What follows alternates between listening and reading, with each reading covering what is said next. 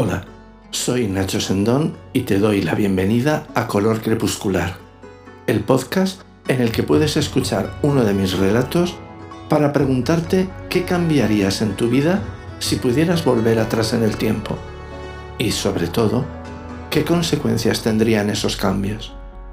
El día que conocí a Alina surge de una reflexión semejante y también de cómo podemos o no podemos y debemos o no debemos influir en las vidas de los demás. Debo aclarar que, aunque alguien pudiera pensar lo contrario, no guarda la menor relación con ningún hecho real.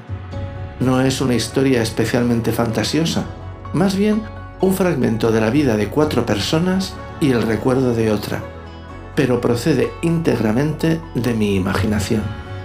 Espero que te guste y espero que vuelvas por aquí el próximo miércoles.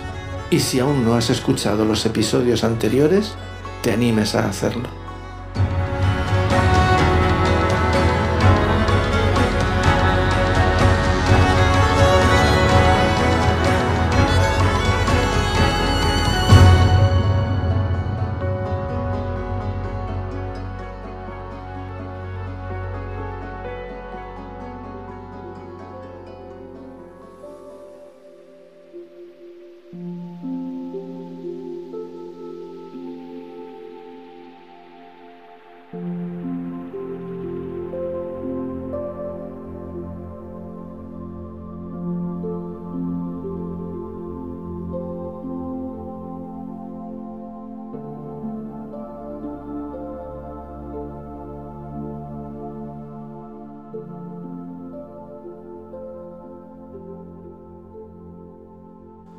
Conocí a Alina cuando ya habían pasado un par de meses de la muerte de su padre.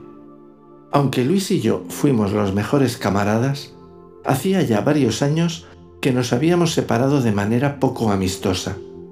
Confieso que su dolencia, además de su cuerpo y su mente, debilitó también el lazo que nos unía, de modo que, al llegarle la última hora, este no fue lo bastante sólido como para llevarme a asistir a sus honras fúnebres. De haberlo hecho, me habría encontrado con otros compañeros de aquellos días, con los que sí mantenía relación. Eso, lejos de aliviarme, lo habría hecho todo más difícil, como ocurrió cuando uno de ellos, Claudio, se cruzó conmigo tiempo después del deceso. Tras el saludo inicial y las protocolarias preguntas sobre nuestro estado de salud y otros asuntos cotidianos, mi amigo me espetó la afirmación que parecía enturbiarle el ánimo. ¿No viniste al tanatorio a despedirte de Luis? Soy una persona afable, tranquila, no pierdo los estribos con facilidad. Pese a ello, no encajé bien el indisimulado reproche y mi respuesta no pudo ser más desabrida. Me despedí de él hace tiempo, no creo que me echara de menos. Él no, desde luego, pero a su mujer sí le habría gustado verte. Siempre te tuvo mucho aprecio, si apenas nos conocíamos. Supongo que Luis le hablaría de ti. Empecé a sentirme incómodo y quise zanjar el tema. No fue posible. En cualquier caso, eso ya no tiene remedio. No haberte despedido de Luis es irreparable. Sin embargo, aún estás a tiempo de ofrecer algo de consuelo a Paola. No sabría cómo hacerlo, no tenemos nada en común. Le teníais a él, su marido y tu amigo. Vuelvo a decirte que aquello se acabó. Seguro que a ella le confortaría hablar del tiempo en que fuisteis inseparables. Yo no sabía salir de una conversación que me mortificaba y Claudio no parecía dispuesto a allanarme el camino. De acuerdo, veré si encuentro un hueco la semana próxima para visitarla. Como suele suceder en estos casos, confié en que la imprecisión al expresar mis intenciones sería recibida por Claudio con la elegancia de quien finge aceptar un ya nos veremos como la certeza de un encuentro próximo, pese a tener la convicción de que éste no se producirá. No fue así. ¿Por qué tan tarde? Me acabas de decir que solo estabas dando un paseo. Ahora tienes tiempo y estamos muy cerca de su casa. Si quieres, te acompaño. Así no te resultará tan violento.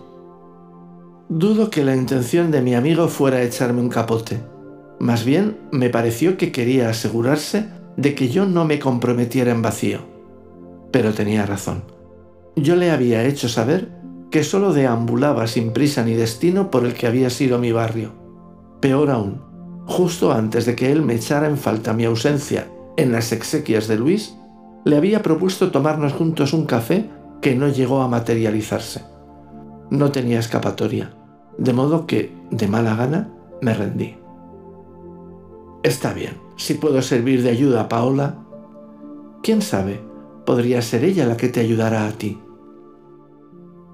Me negué a tirar de ese hilo. No sabía qué querría decir con ese comentario, pero tampoco quería ser informado. Me has dicho que vive por aquí, ¿no? Lo olvidaba. Tú nunca estuviste en su casa. Si no te acompaño yo, no sé cómo ibas a llegar. Vamos, viven a dos manzanas. ¿Viven?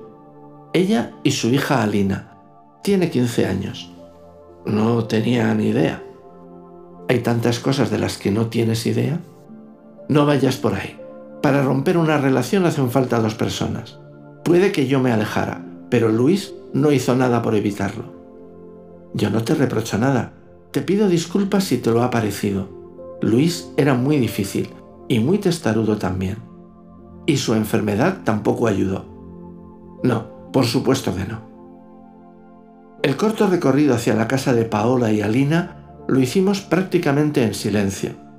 A pesar de su desmentido, las palabras de Claudio habían sido de censura y me habían dolido. No por injustas, aunque tampoco hubieran sido del todo cabales. Más bien me habían removido recuerdos y sentimientos que pensaba enterrados para siempre. Caprichosa potencia la memoria. Nos obliga a recordar lo que quisiéramos olvidar y nos oculta lo que no desearíamos perder. Cuando Paola nos abrió la puerta, se hizo patente que lo afirmado por mi amigo respecto al afecto que sentía por mí era cierto. Su recibimiento fue cariñoso y según me pareció, sincero. No ocurrió lo mismo con Alina, la niña de cuya existencia yo no tenía noticia. Su saludo y trato posterior fueron ásperos, aunque sin rozar la grosería. Por eso me sorprendió que aprovechara una breve ausencia de su madre para dirigirse a mí. ¿Podríamos vernos algún día tú y yo a solas? No hubo preámbulo ni circunloquio. Tal vez careciera de habilidades sociales. O quizá solo pretendió y consiguió sorprenderme. No supe negarme, no me dio tiempo. Por supuesto, cuando tú quieras. Yo tengo mucho tiempo libre. De nuevo hablaba de más. Mañana por la tarde, en Luceros, a las 7. Sonó imposición. Intenté sin éxito ganar algo de tiempo repitiendo sus instrucciones. ¿Mañana? ¿En Luceros? ¿A las 7? Veamos, mañana a las 7. ¿Por qué no? De acuerdo. En ese momento lo vi. Una mirada fugaz de connivencia entre Alina y Claudio. Y comprendí. Nuestro encuentro casual en la calle no lo había sido. Soy una persona de costumbres fijas. Mis paseos suelen seguir pautas horarias y geográficas. Claudio me conocía lo suficiente como para, tras uno o dos intentos, forzar que nuestros caminos se cruzaran. Tampoco su insistencia en que visitara a la mujer de Luis era sincera, pues nada tenía que ver con Paola. Todo parecía haber sido un encargo de Alina, que, de ser ciertas mis suposiciones, resultaría ser mucho más madura y manipuladora de lo que se espera de una persona de su edad, incluso de otra edad, como la de Claudio, por ejemplo. Había dado mi palabra y no veía forma de recoger carrete. Al día siguiente llegué a Luceros con diez minutos de adelanto. Alina ya estaba allí. Le propuse entrar en uno de los bares de la plaza. Cuando estuvimos acomodados y el camarero nos dejó tranquilos, me descerrajó una bala entre ceja y ceja sin darme tiempo a ser paternalista con ella. Tú pudiste evitar que mi padre muriera. No hubo filtros ni eufemismos. Alina me lanzó a la cara la acusación que llevaba semanas queriendo formular. Por fortuna, esta vez no me sorprendió. ¿Qué piensas que podría haber hecho? Claudio me dijo que tú eras su mejor amigo y que lo abandonaste cuando empezó a beber. Podrías haber evitado que cayera en el alcoholismo. Claudio haría bien en no contar según qué medias verdades. Es cierto que tu padre y yo éramos grandes amigos. Se le olvidó añadir que también fuimos compañeros de francachelas. Juntos caminábamos a oscuras por el filo de la navaja. La diferencia es que yo abrí los ojos a tiempo. Se lo dije a tu padre muchas veces y él no me hizo caso. ¿Tendría que haberle seguido en su loca carrera? El alcoholismo no es una enfermedad contagiosa, pero yo ya tenía mis propios problemas con la bebida. Puedes pensar que fui egoísta, o simplemente que salté del tren en marcha cuando comprendí que no podía ayudar a tu padre. Siempre se puede hacer algo. No, Alina, eso es un tópico, y cuando alguien lo pronuncia en voz alta, suele significar que ya no queda nada por hacer, que no existen alternativas. Claro que también hay otra forma de ver esta situación. Si yo hubiera conseguido ayudar a tu padre, tú no habrías nacido. Supón que pudiéramos volver al pasado. ¿Querrías que evitara que tu padre acabara siendo alcohólico sabiendo que eso te dejaría a ti fuera del tablero de juego? No veo por qué una cosa lleva a la otra. Eres una mujer inteligente. Seguro que has oído hablar del efecto mariposa. Cualquier cambio, por mínimo que sea, en el guion de nuestras vidas tiene efectos imprevistos en los acontecimientos futuros. Imagina que quieres dibujar una recta haciendo que pase por dos puntos muy próximos. Apoyas la regla en el primero de los puntos, pero sin querer te separas una milésima de segundo de arco al pasar por el otro. El segmento que los une es prácticamente el mismo que tú querías trazar. Sin embargo, las rectas son sucesiones infinitas de puntos que siguen una misma dirección. Eso te lo han explicado en clase de matemáticas, ¿verdad? Así es que cuanto más te alejes del segundo punto, más se distanciará la línea de la que tú querías dibujar. Los puntos son los acontecimientos que jalonan nuestra existencia. Si en lugar de coger un autobús tomas el siguiente, tu futuro será diferente al que podría haber sido de no retrasarte. En el caso de Luis, el desvío habría sido evidente. Tus padres se conocieron en el dispensario al que lo llevaron tras una de sus borracheras. Tu madre era la médica que lo atendió. Siguieron viéndose y ella consiguió que abandonara la bebida, pero solo durante un tiempo. Los alcohólicos suelen serlo de por vida.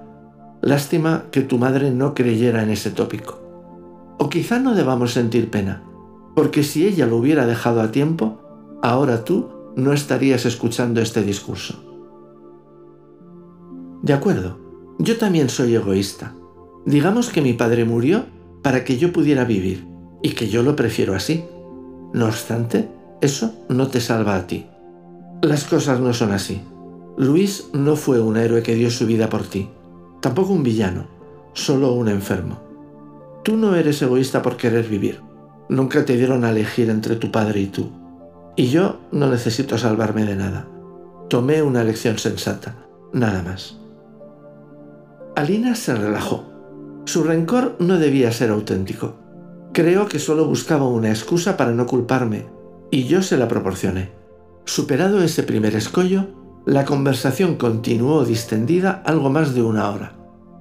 Pese a la diferencia de edad, nos entendimos bien. Tal vez el haber tenido un padre ausente la había obligado a crecer deprisa. Quizá su madre se había esforzado en inculcar en ella la responsabilidad que no tuvo su padre. Al despedirme, me pidió mi número de teléfono y me hizo lo que me pareció una vaga promesa de volver a vernos pronto. No lo fue. Me llamó dos semanas más tarde para trasladarme la invitación de Paola para comer con ellas el domingo siguiente. Han pasado ya seis años desde esa comida. Paola y yo somos pareja.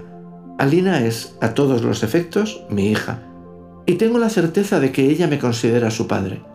Nuestras líneas vitales se cruzaron en un punto y desde ahí continuaron superpuestas. Yo hice las paces con Luis y de alguna manera sé que él ya las había hecho conmigo. Tengo la sensación de que todo está en su lugar. Si acaso, desde el día que conocí a Lina, no hemos vuelto a saber nada de Claudio.